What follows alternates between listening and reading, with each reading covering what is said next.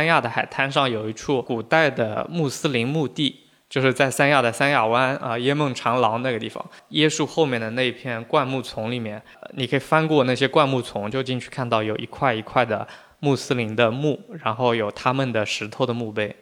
You're always shine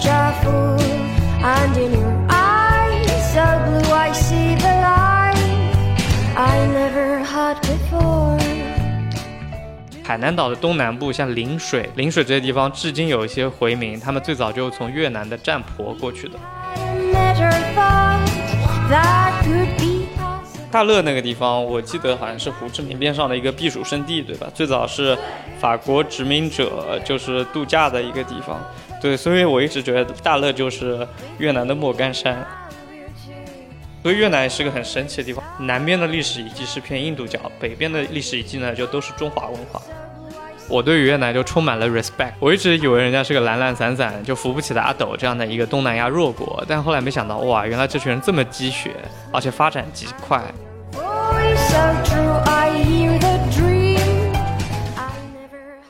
在这里给我们听众补充个背景信息吧，就是我们为什么那个播客隔几个月才更新一次？这几个月我们到底是去干嘛了啊？给大家隆重介绍一下我们的全职工作，就是录播客之外到底在干啥？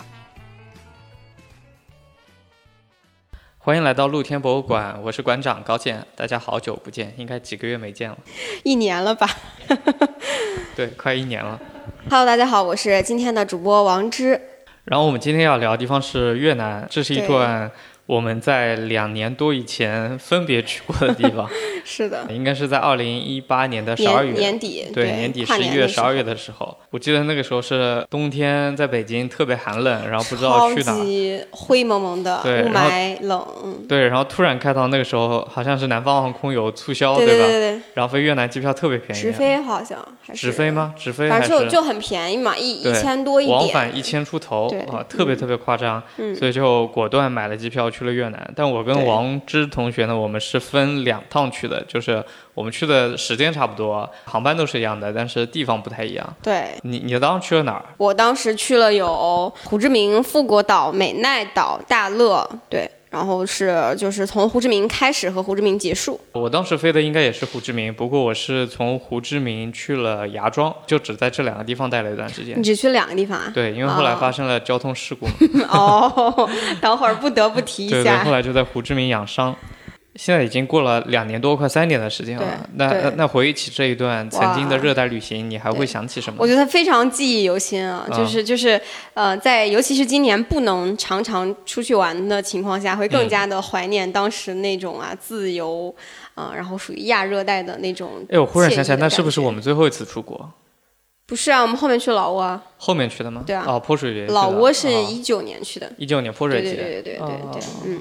所以就是我现在想到那个地方，感觉还挺，就整个国家都弥漫着咖啡香气，嗯，然后有热带的那种，属于怎么说干热的那种季风，海洋性海洋海洋上吹来的暖风，很热但是不潮，所以很舒服。对，嗯，用几个关键词来概括一下越南，你会觉得有什么？我觉得咖啡、椰树，嗯，然后摩托车。对，你呢？跟我想的差不多，我会想到咖啡、摩托车，还有一个是高楼大厦。高楼大厦，对，可能是胡志明给我留下的印象。哦，我对胡志明的印象其实是很多摩托车爬过立交桥，然后穿越进林立的高楼，然后消失不见的那个画面，会特别的印象深刻。嗯，你可以大概回忆一下你的路线是什么样子吗？对我当时是和朋友就是坐了一趟从两点飞到六点的四个小时的车，从北京飞到了胡志明。然后我们第二天就睡醒就从胡志明去了富国岛，然后后面又从富国岛去了美奈去潜水，看红沙滩、白沙滩，然后还有就是就是很落日飞车那种感觉啊，在一天之中把那个美奈岛环环了一圈。然后后来，呃，第六天的时候，我们又从美奈美奈去了那个大乐。就是虽然我们是那种就是非常赶的日程，就基本上我们是上午到大乐，玩了一下，下午就回了胡志明。但是那那短短的几个小时对我来说印象特别深刻，就是我们去了那边一个呃怎么说，就是富二代美女艺术家自己做的城堡，我觉得那简直是就是比如说想做作品的女孩子啊，会觉得是梦寐以求的城堡那种感觉。你那个挺有名的，那个是特别漂亮，Crazy House 是吧？对，呃，怪。怪屋子怪屋子，怪屋子就很像那个《爱丽丝漫游仙境记》里面那种奇奇怪怪的房子，嗯，对很梦幻。很梦幻。然后就是比如说有海海洋里的感觉，山洞嗯洞穴里的感觉，和不同的主题的那个、那个那个空间啊，就是怎么说呢？就是它的那种奇思妙想在建筑上的呈现非常密集，就是你嗯每走两三步，你觉得哇，这个地方我必须要拍照不可，嗯不拍照太可惜。但事实上 拍不拍不好看。嗯嗯。对。嗯大大乐那个地方，我记得好像是胡志明边上的一个避暑胜地，对吧？最早是法国殖民者就是度假的一个地方。对对对对。对所以我一直觉得大乐就是越南的莫干山。哦，扯回了你的家乡。对，因为因为都说胡志明就是小上海嘛，然后大乐就是莫干山。啊，但胡志明跟上海我觉得差的还是有点远的。嗯对，不过确实我们在大乐的时候就觉得很神奇，就是其实越南那几天我们一直穿短袖、嗯，短裤，还有背心、吊带泳衣，对然后到大乐你就要穿长袖长裤，对，因为它是避暑胜地嘛，避暑胜地在山里。对，很凉快，很凉快，然后感觉已经非常商业化了。嗯哦、就是就是完全是为了旅游度假而生的城市，嗯对。但是就是你还是能感觉到，就很像那种很小的国家和国度里面那种，就是就是比如说店主啊、路上的人啊，都是还挺热情好客，会跟你聊天，会跟你打招呼，遇到你会面带微笑那种感觉。嗯，就其实很朝气蓬勃的那种年轻社会主义国家的感觉。对。你当时是去了哪些地方？我当时呃，先在胡志嗯明，然后在胡志明是怎么着去了一下芽庄。嗯，嗯芽庄是越南的一个海边城市。对，芽庄是潜水圣地是吗？对，芽庄嗯可以潜水，但是因为我刚到芽庄没多久，我就把腿给摔破了，还还还缝了针，所以嗯我在越南基本就没办法下水，就一直在水上玩。然后后来因为呃感觉伤势有点严重嘛，就伤可能会伤到骨头，然后就呃急急忙忙的回到胡志明打破伤风之类的。当时观光比较多，就是没有太多很运动的、太硬核的内容。嗯所以芽庄给我留下的印象，呃，更多的不是它的海边或者海里的那些玩乐的东西，而是在海上海滩边。我骑摩托车摔跤的地方是一个占婆佛寺，嗯，占婆塔。你知道占婆婆是什么东西吗？，占婆是当地的妈祖吗？不是占婆是这样的，呃就是这也是我觉得越南有意思的一个地方，是关于它的历史和文化的。就是我们知道越南它呃南北边文化差异非常大嘛，芽庄就是属于南边的，它原来呢是属于占婆国，就是或者呃或者说叫做占婆族，占婆是呃东南亚的一个民族。比如说我们把东南亚大致分为几个民族的话，那有泰国对吧？我们可以把它算到呃傣傣族偏傣族那一块儿。嗯然后有柬埔寨，柬埔寨就是高棉，对吧？嗯对吴哥、高棉，他们也一直是个文化体。而越南北部呢，大越或者说原来的交趾，他们其实是儒家文化的，呃，就有点像原来的什么中国的大理国，就中国边陲的一个受中国文化影响的一个东南亚国家。对，然后剩下的那个呢，就是越南南部的，就是占婆，他们呢就有点偏那个印度教的文化，所以他们的那些古代的房子啊、寺庙就比较像呃印度的佛寺，或者说吴哥窟这个样子。所以我在那边看的那个占婆佛寺，就有一点点像一个小吴哥窟，嗯、所以越南是个很神奇的地方。南边的历史遗迹是偏印度教，北边的历史遗迹呢就都是中华文化。我想起来你当时的一些照片，就它的建筑是非常典型的三角形和正方形，嵌套嵌套式它下面呢会有四个方形的柱子，然后上面呢会修成呃拱形的或者三角形这样的形状，就是非常传统的呃吴哥窟或者说印度教寺庙的一个形象。嗯，对，所以呃我我我我就是看完那个寺庙之后，从寺庙里骑摩托车出来就摔了，所以我对越南的印象好像就那到那一对它观光游览的影响到那一刻就结束了。但现在回想起来的话，还是觉得呃。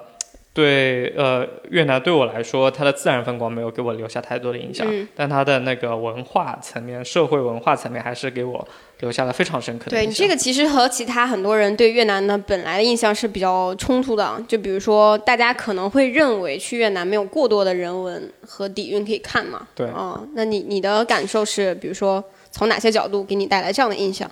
越南，呃，在我看来，确实是一个旅游观光资源没有那么发达的地方。嗯，呃，比如说我们说到东南亚的人文景观，我们肯定会想到吴哥窟，对吧？柬埔寨吴哥窟世界级的，我也觉得它是世界上最好的景点之一。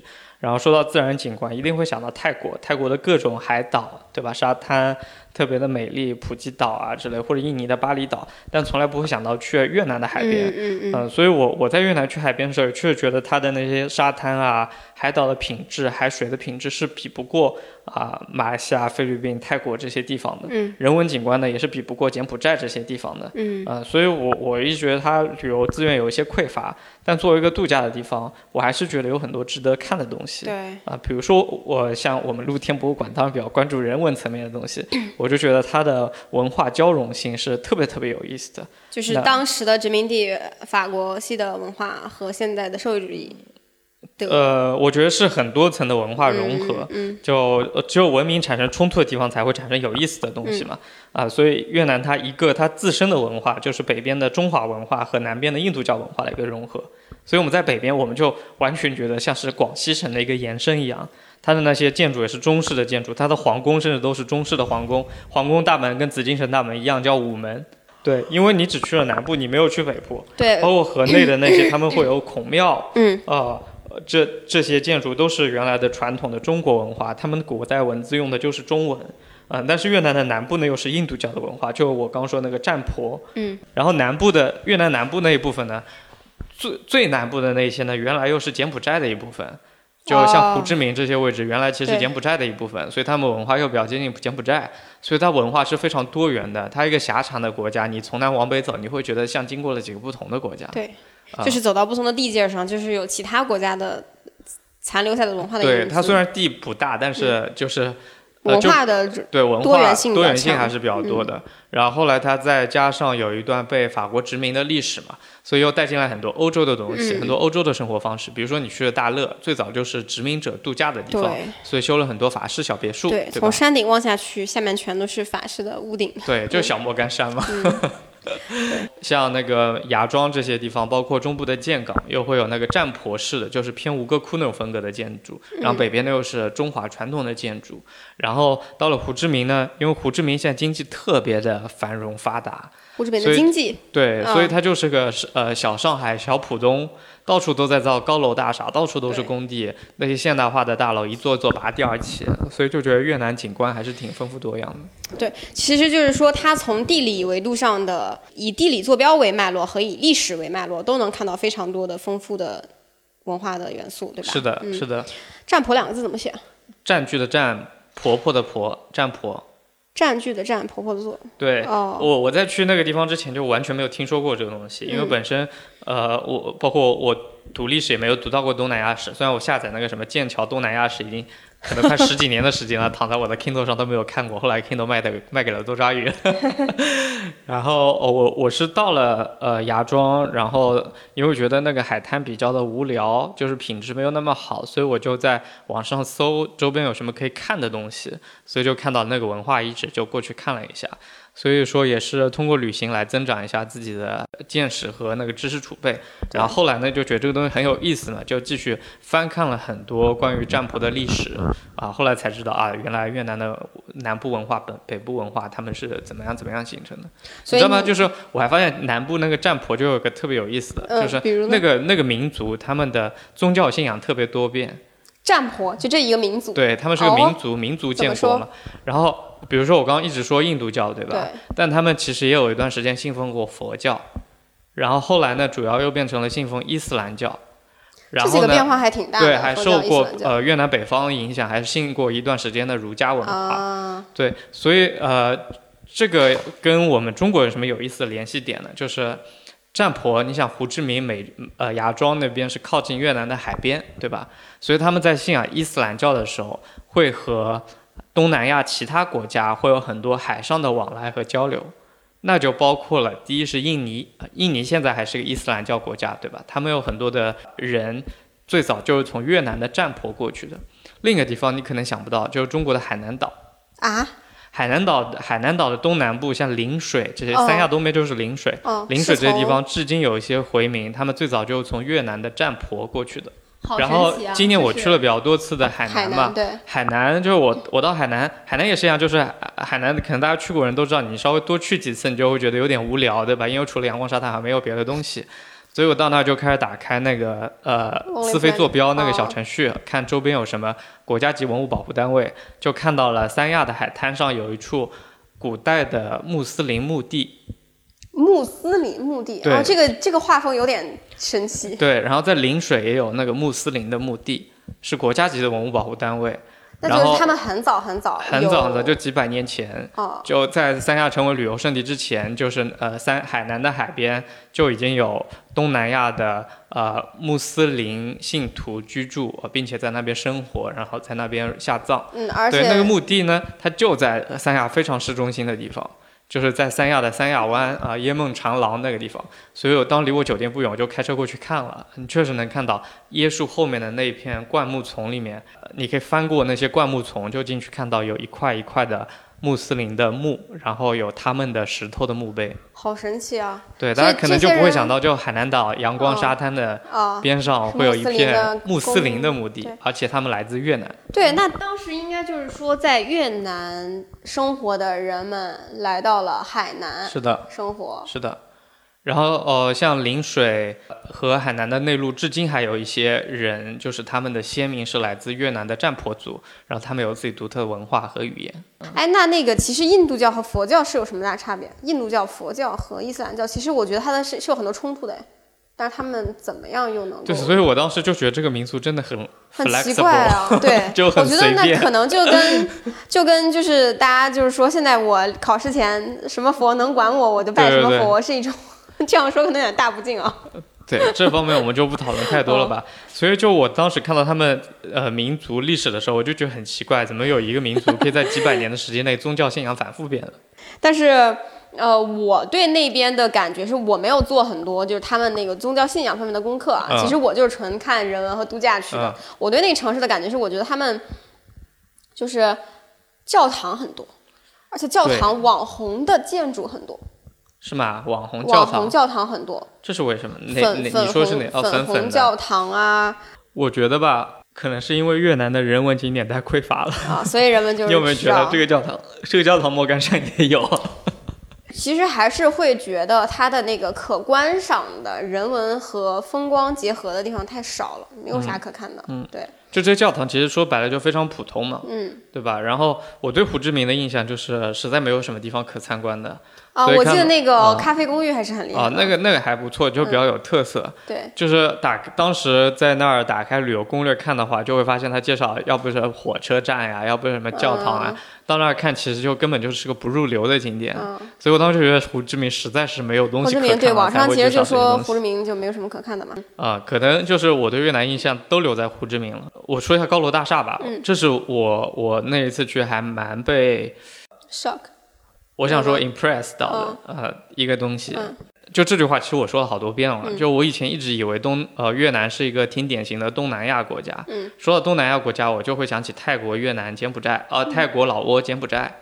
呃，给人的感觉就是人民的素质不高，懒懒散散的，对吧？非常佛系。哦，对我去之前也会这么以为，但是是到了那，边，发现人家根本不是。我觉得人家打鸡血打得比中国人还足。所以就是其实有很多数据在说越南的经济增长速度，然后社会人口结构都证明它是一个非常有增长潜力的城市。是的，是的。从一些经济指标来看的话，呃，越南人其实是比中国人更拼的一群人。更拼，然后青年壮年的人口更多。对，然后他们人口本身基数也大，就有一亿一亿的人口，然后他们的人口非常的年轻啊、嗯因为他们特别呃没有没有经过计划生育嘛，嗯啊、所以他们的经济特别的有活力。这两年也是全世界经济增长最快的主要经济体。对然后整个走在城市和大街上，你就觉得就是身边的人都特别有朝气蓬是的勃，嗯，是的，然后胡志明就高楼大厦遍地拔起嘛，就跟我们现在去杭州滨江或者杭州呃余杭对那感觉是一样的，你会觉得到处都是工地，但对到处都在造高楼大厦和地铁。对。但是我觉得还有一点还蛮不一样，就有点像八十年代的中国啊，是因为大街上其实普遍的交通工具还是摩托车，对，你就感觉摩托车车海在高楼大厦之间穿梭，嗯，就很像当时中国在某一个青年政治不正确就是吧？就中国更贫穷一些的时候吧。对，嗯呃，然后呃，确实，它经济发展的呃程度还是要比中国落后几十年，但他们的发展势头特别好，这几年的经济增速都是百分之十以上的，就是疯狂增长的一个状态。对然后呢，呃，摩托车多另一个原因是呃他们的气候比较炎热。嗯你知道中国的南方本身就是摩托车比较多，对吧？哦广西、广东那些地方在禁摩之前都是摩托车超级多的地方，因为摩托车它其实是经济性能非常好的交通工具，嗯但在中国北方不骑摩托车是因为摩托车冬天太冷了。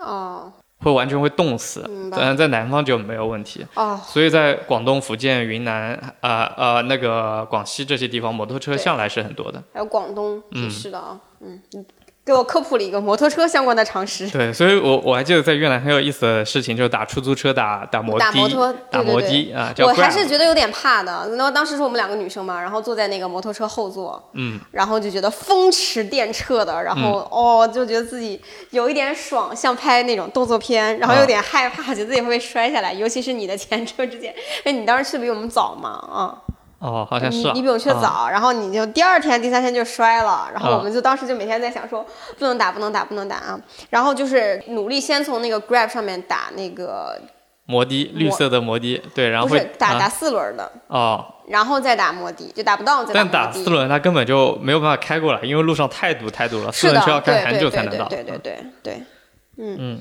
所以那么你的胡你的越南印象其实基本上就等同于胡志明印象了。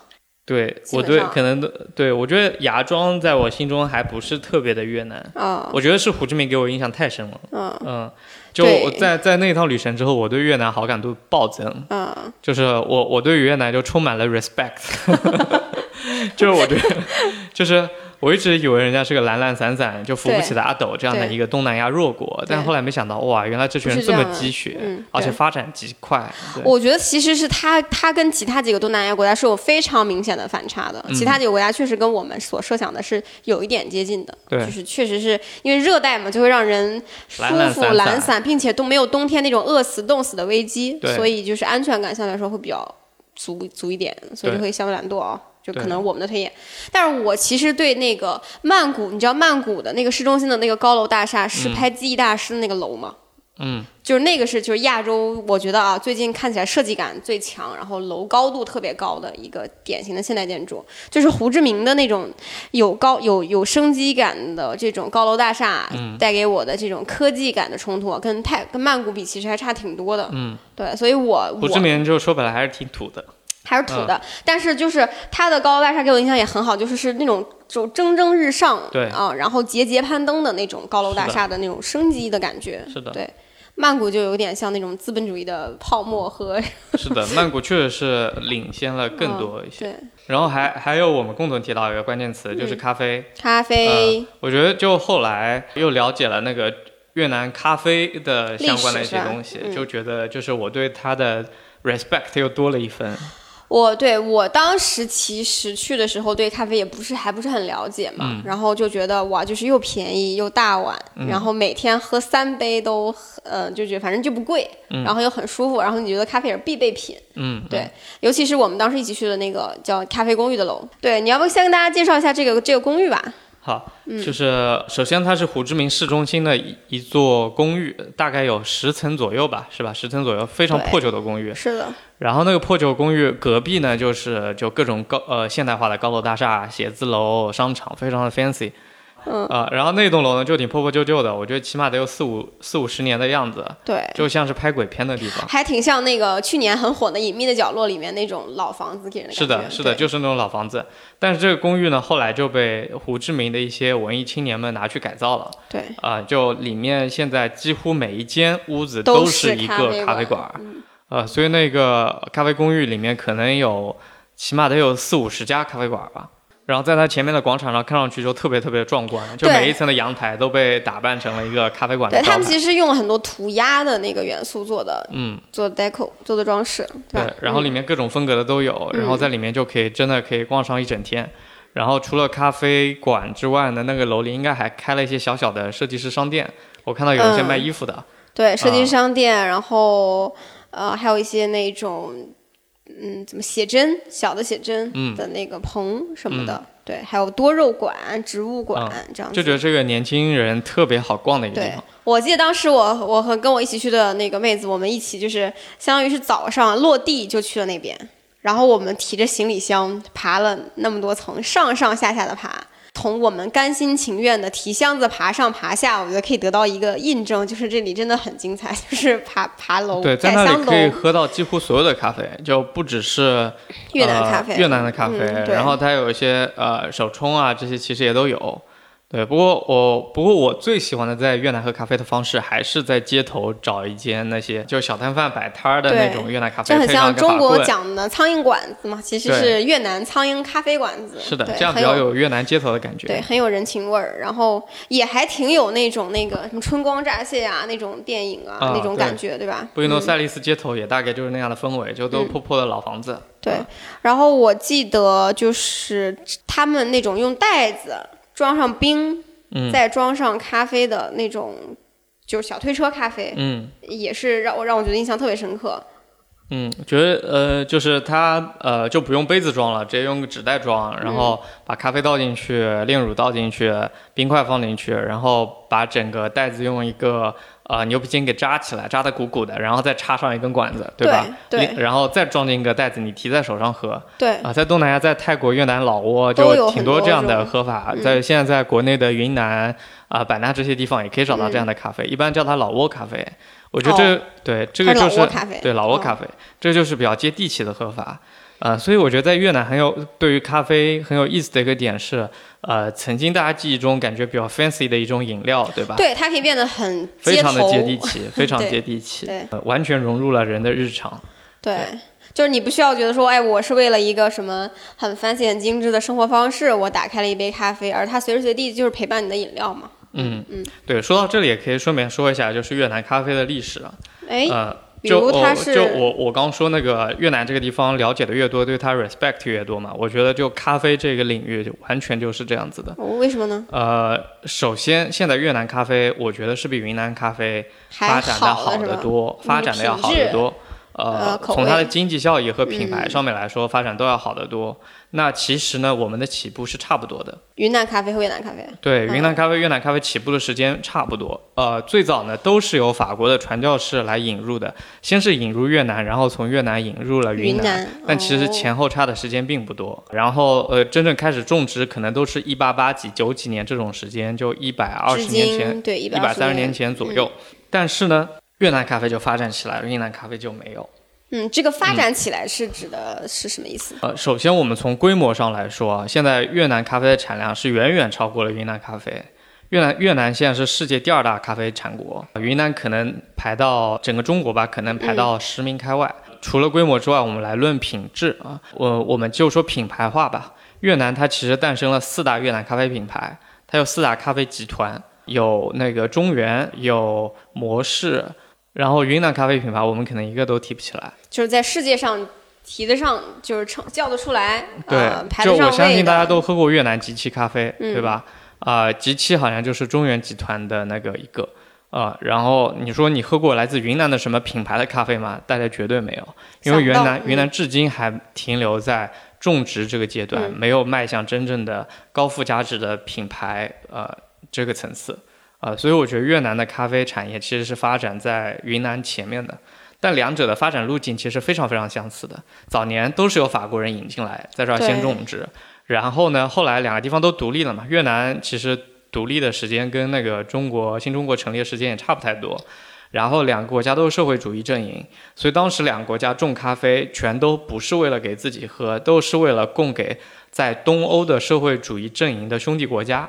哦，所以当时你记得云南、海南的咖啡全都是什么什么农场，什么什么农场，都是国营的农场，对是为了定点出口给苏联的国家，然后又来赚取外汇的。哦，那越南也是一样的，来供给苏联还有东德这些国家。然后到后来呢，两个国家其实都发生了改革开放。嗯改革开放之后，这些呃国营的经济全都转向了私营的经济在这一步，越南就完全走在了云南的前面。哦，你觉得这里面的变量是什么？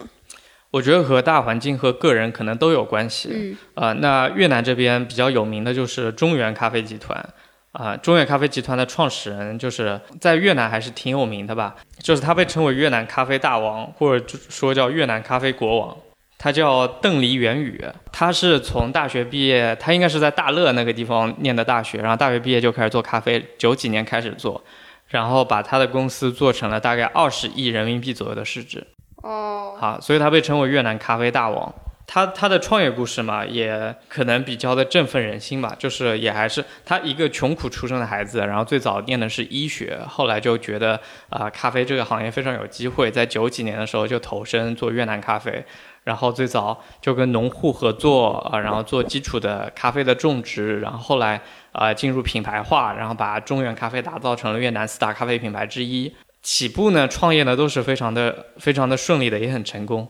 呃，但现在呢，就是你在网上查这个人，你可能查到都是关于他的离婚的八卦的消息。啊为什么呀？这特别有意思，就是我我我也是那个后来去查他故事的时候，发现就从一五年、一六年开始的新闻，就全都是关于他离婚的消息，而且越南的当地的报纸报道都是咖啡皇室离婚案。就可见他在那个越南的地位，就他们叫他咖 coffee coffee royalty coffee 哦 royalty、royalty 就是皇室的意思嘛，嗯所以他叫咖啡皇室。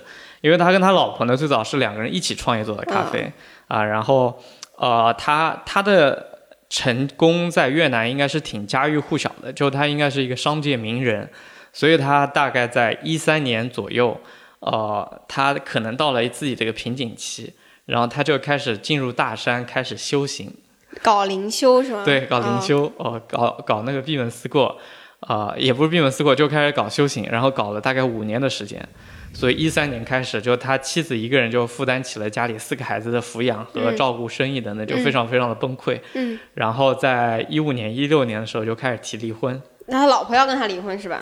对，然后他哦。老婆离婚的时候要求得到这个公司百分之五十一的股权，嗯。然后他们就一直开始打官司，嗯。打了好多年，然后终于在二零二一年的五月七号，也就是今年五月七号，越南最高法庭终于做出了判决，最终还是让这个咖啡大王保持了百分之六十一的股份，嗯。啊、他老婆拿了剩下的，他付出了大概几个亿的现金，把他老婆手上的股份给买回来。嗯，啊、所以觉得越南这个咖啡大王也挺神的。嗯，七一年的一个大哥，其实还挺年轻的。但我觉得这种做做生意就想去搞灵修的也是一个常态。对他，他灵修期间就有很多很多收获嘛。就是我还挺期待他未来能把越南咖啡做成什么样子的。嗯因为他灵修的期间，他就说要把越南咖啡往日本的茶道、咖啡道那个方向发展。嗯他觉得越南咖啡在现在这个就商业化咖啡、速溶咖啡的这个阶段已经做到头了。嗯啊、再往后做的话，要做更精品化的话，必须引导一种生活方式。我觉得这种想法跟理念确实是得创始人去灵修挺长的时间才能悟出来的一个东西。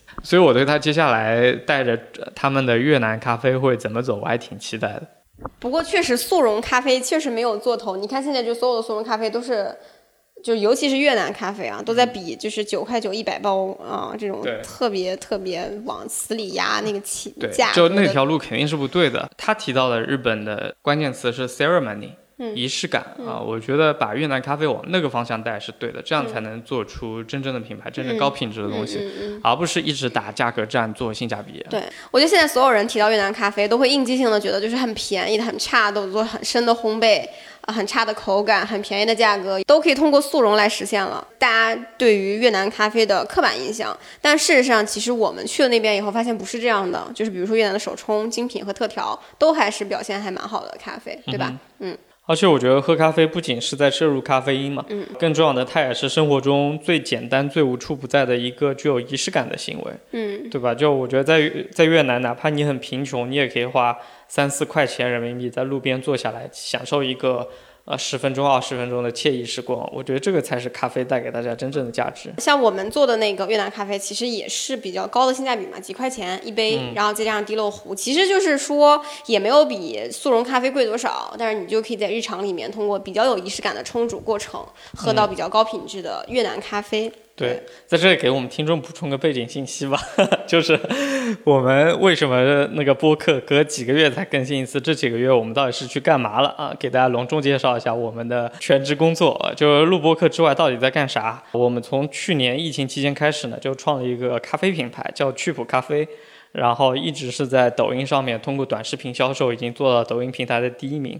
然后现在呢，一直在做精品化的尝试。我们最近呢就会推出一款越南咖啡，呃，这个呢不是速溶咖啡，我们做的是现磨的咖啡，咖啡豆、咖啡粉，希望帮大家在即使不能走出国门的情况下，也能够享受到一杯来自西贡街头的熟悉的味道。我们因为想给大家提供的是来自西贡街头的咖啡体验，所以在这一袋咖啡粉之外呢。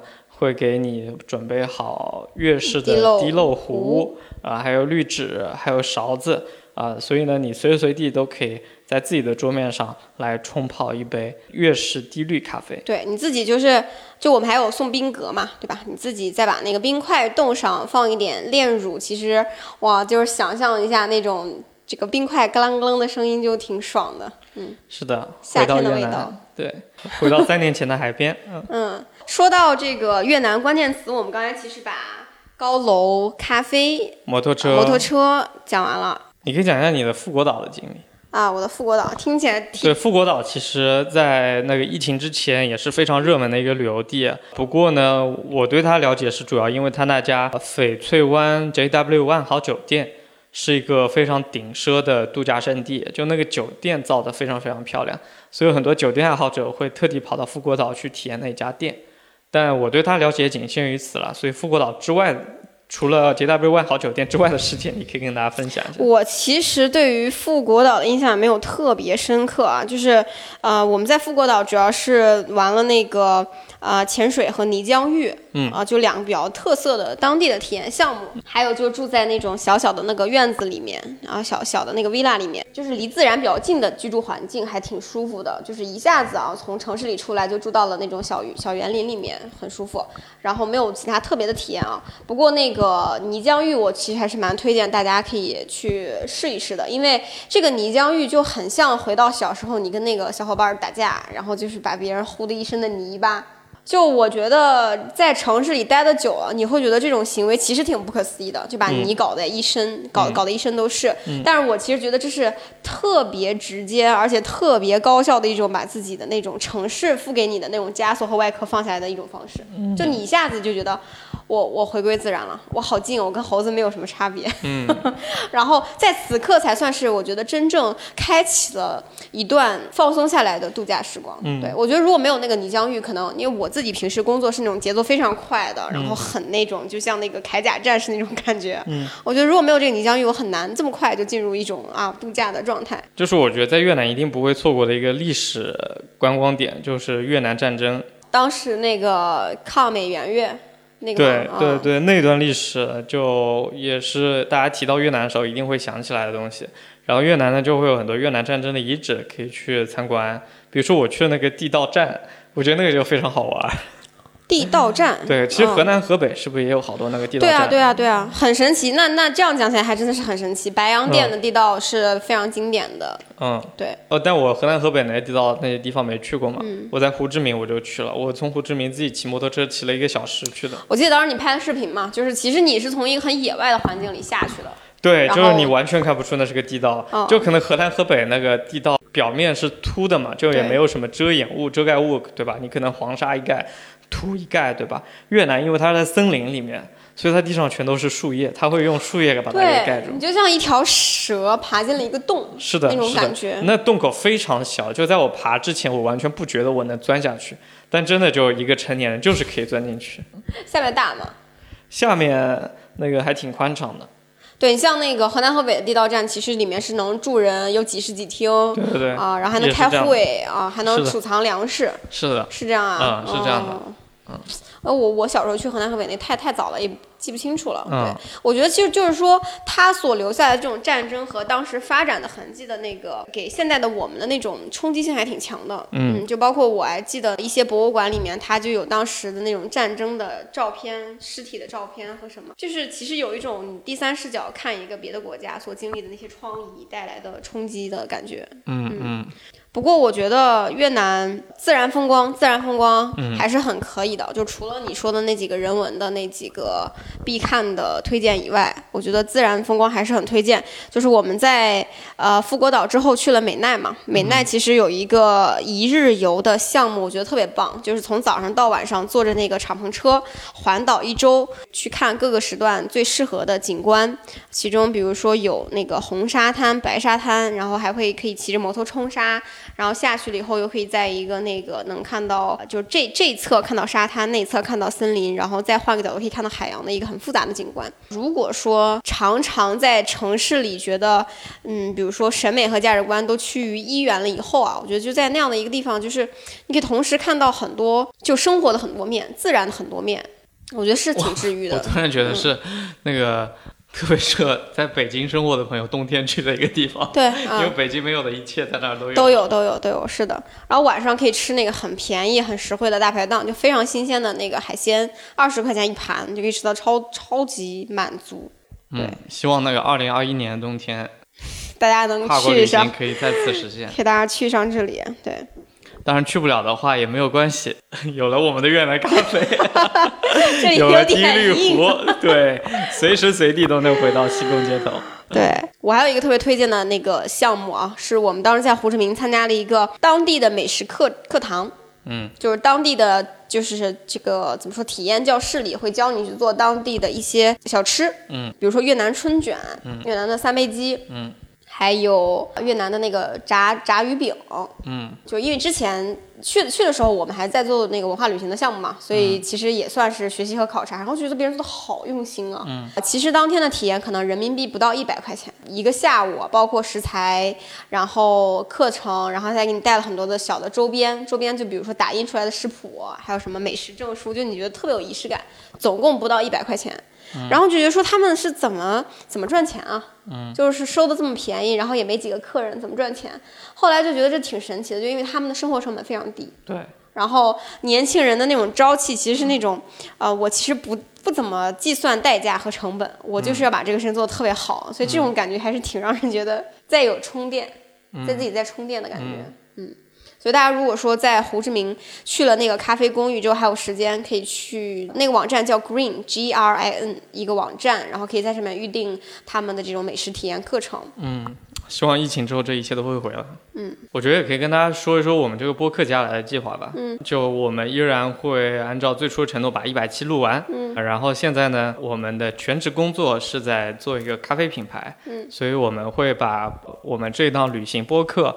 和咖啡也更多的结合起来。过去的这一段时间，其实呃，去年一整年我们随心飞走了特别特别多的地方。然后在之前呢，有几段海外的旅行，其实也挺值得跟大家分享的。比如说老挝，比如说韩国的寺庙，对吧？我觉得都可以利用最近这个时间来做一次次梳理，来跟大家进行分享。啊，特别是那个现在是随心飞刚刚结束没多久的时间嘛，统计了一下，去年随心飞一共飞了七十六趟，飞了七十六次啊。对，我觉得我的 播客可能刚讲随心飞就可以了，我以后就随心播，单口随心播。嗯，对，然后随心飞去的大概地方，其实之前有一期播客大概讲了一些，所以大家想听我来讲哪些位置的话，啊，也可以在这一期播客下面给我们留言，然后我们的播客还是会发布在喜马拉雅、小宇宙、苹果播客。然后小宇宙呢，可能是我们回复评论最积极的一个区域，所以非常欢迎大家来小宇宙关注我们、收听我们。关于今天提到的那个越南咖啡呢，大家可以在我们的抖音趣普咖啡旗舰店搜索购买。或者到淘宝正在开设天猫旗舰店，但是如果你搜索趣普咖啡也是可以找得到的。有趣的趣，朴实的朴，所以取这个名字呢也跟我们播客的定位会非常的相似。希望一杯咖啡一段播客都能带给你一段有趣而朴实的好时光。那最后我们也可以想办法搞一个淘口令啊，把这个淘口令放在这一节播客的备注的部分，这样大家复制这个口令到淘宝 APP 打开就可以直接找到我们的商品啦。那今天的播客就到这里吧。好大家。我们下期再见。拜拜。